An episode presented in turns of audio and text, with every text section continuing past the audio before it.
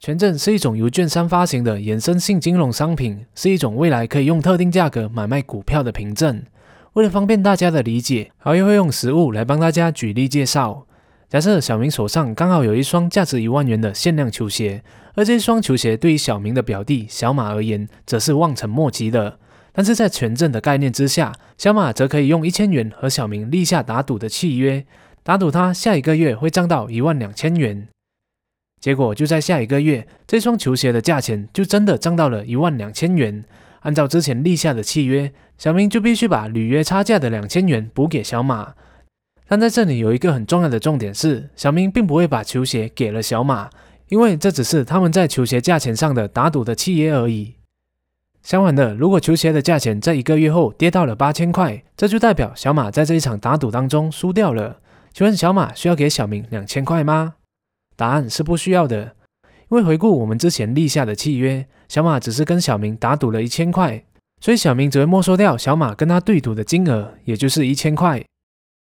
从以上的举例，我们可以看到，权证最大的特性就是在契约的情况底下，投资者的获利空间是无限的，而面对的亏损就只是契约上的金额。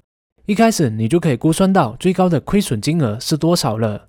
这就有点像彩券一样，你花了一百元跟业者购买彩券，你可能赢得的奖金会是数十、数百倍的，但亏损最多就只有那一百元而已。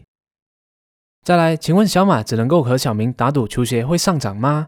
不是的，如果小马认为球鞋的价钱会跌，当然也可以和小明反过来打赌。同样的，权证也分为认购权证以及认售权证。认购权证就是指契约到期的时候可以买。相反的，认售权证就是指契约到期的时候可以做空。简单来说，在特定的期间内，你认为标的会涨，就买认购权证；你认为会跌的话，那就购买认售权证。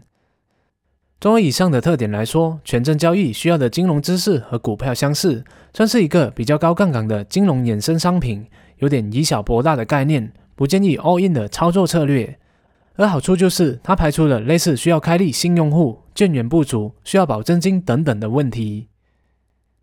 了解了权证的特性之后，也来为大家讲解一些交易权证必须要知道的词汇。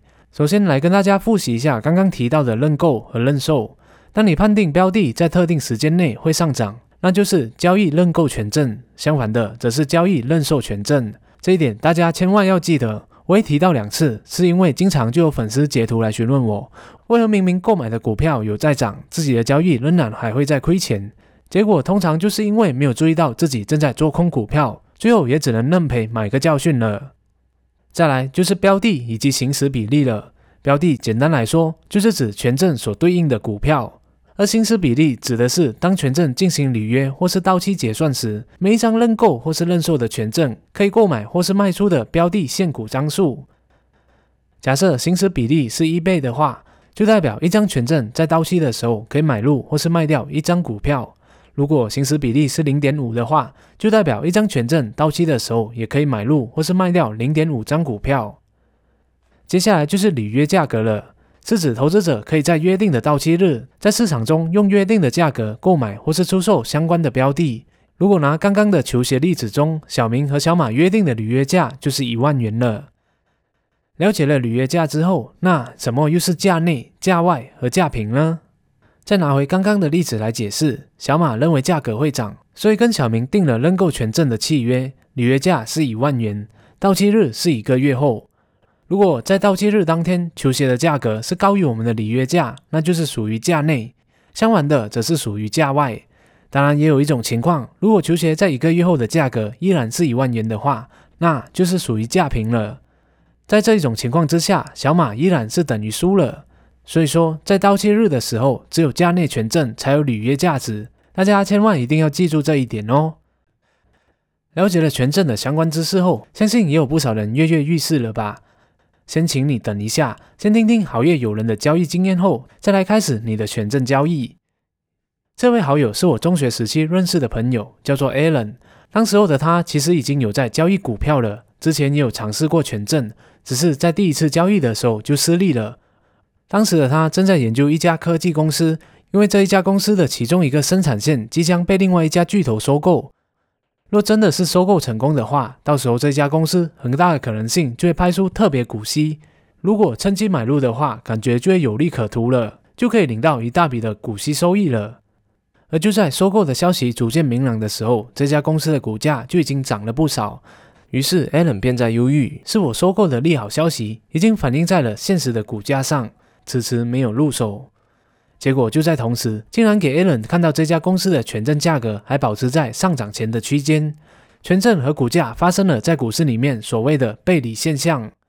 Allen 当时我真的很高兴，第一次感觉到自己可以在权证上赚钱，二话不说就马上入手交易了他的认购权证。过了不久，这家公司的收购案也顺利谈成了。董事会也宣布将会派发特别股息，这一切就如预想中的那么顺利。但问题来了，Allen 最终赚钱了吗？答案是没有的，因为 Allen 忽略掉了一个非常关键的问题，那就是 Allen 购买的是权证，并不是股票，派息和他一点关系都没有。而派息后，股价一般上也会回调下跌，同时再加上这家公司把自己一个未来有可能获利的生产线卖掉了，相当于减少了这家公司的价值。在 Allen 等待股票回调的时候，权证的时间价值也在逐渐的吃掉获利，这也造成了 Allen 交易权证失败的经验。这边要跟大家补充一下关于时间价值的概念，权证价值的组成是包括了内涵价值和时间价值。以认购权证为例，内涵价值指的是股票市价超过了履约价的部分，再乘以行使比例。因为价外权证的内涵价值为零，所以就只剩下时间价值了。也就是说，时间价值是未来权证进入价内可能性的价值。那如果以价外权证为例的话，随着越来越接近到期日，权证进入价内的可能性就会越来越低，所以时间价值就会越来越少。这时候权证单价也就会比较低了，因为那时候你手头上的权证就已经不太值钱了。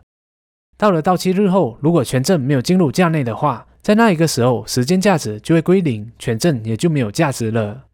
所以回顾到 Allen 的经验，大家不能只看低单价的权证，或是自己认为的背离现象出现了，就直接手刀入场。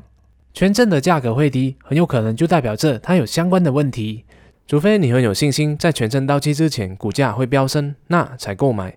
当然，这就是你的个人判断了。在 Allen 讨教了这几年的投资经验后，发现对他而言，权证交易就是在考验投资人对市场的灵敏度。如果连长期交易股票都无法清楚判断的话，那么交易权证就有点像新手打大 boss 的感觉了。建议新手可以先以模拟平台操作，同时也可以检视自己投资股票的获利情况才来入手。毕竟权证就是股票所延伸的商品。前面也提到过，权证最危忌的就是一种赌徒心态，所以投资的时候千万不要有那种失败了，资金所剩不多的时候还要 all in 翻身的行为。听完了郝业对于权证的解释以及友人的投资经验后，你认为自己还适合交易权证吗？现在就来给你几个参考点。首先是适合交易权证的人的特性，你一般上对未来股价的预测颇准，但目前资金很小。假设你对于很多台湾投资者都很爱的 T 股票未来的行情极具信心，但目前 T 股的股价是四百五十块，买进一张的话就要四百五十万了。对于刚出社会的你，身边的资金肯定不足，无法使用股票操作。那购买零股的话，投资效益又比较低，这时候你就可以借由购买权证，享受小资金大回报的投资效益了。再来就是你对股市的操作有着丰富的经验，是喜欢操作短线的投资人。由于在股票市场上的经验十分丰富，对于较短线的股价行情，经常都能够准确的判断。那也可以动用比较少的资金，透过权证高杠杆的特性进行操作。当然，这样也就可以最大化你的投资获利了。相反的，如果你是以下两种人，那么就要多学习才来交易权证就会比较好。第一种是不了解权证，又或者是刚刚进入股票市场的新手。虽然权证有许多的优点，但高报酬当然也存在着高风险。不能只是看到权证的好处而忽略了风险。权证本身的涨跌就是连接标的的价格。投资者必须先看对股价的走势，才能借由权证获利。对股市新手来说，要做到以上几点，确实有点难度的。第二，你无法常常关注股票行情，如果只是微幅的涨跌就会让你睡不着。权证和股票最大的不同是，股票可以长期持有，但是权证却不行，而且会有约定好的到期日。如果股票价格和预期的走势不同，权证价格将会下跌得非常的迅速。不关注股票市场，或是没有一定的耐性，那面对突如其来的股价涨跌，你将会很容易的就会做出错误的判断。总结一下，权证有小资金可以操作、高杠杆、获利亏损不对称的性质，和股票价格挂钩，但不适合长期持有。如果拿开车来比喻投资工具的话，投资股票就像是开着稳重的劳斯莱斯高级名车，获利速度就可能会比较慢稳；而投资权证就像是开兰博基尼一样，虽然速度很快，但也需要更多的知识和准备才能够驾驭，不然分分钟都有可能会出意外。会适合对股市有一定了解的投资者。商家利用的话，就可以提高自己的投资回报率。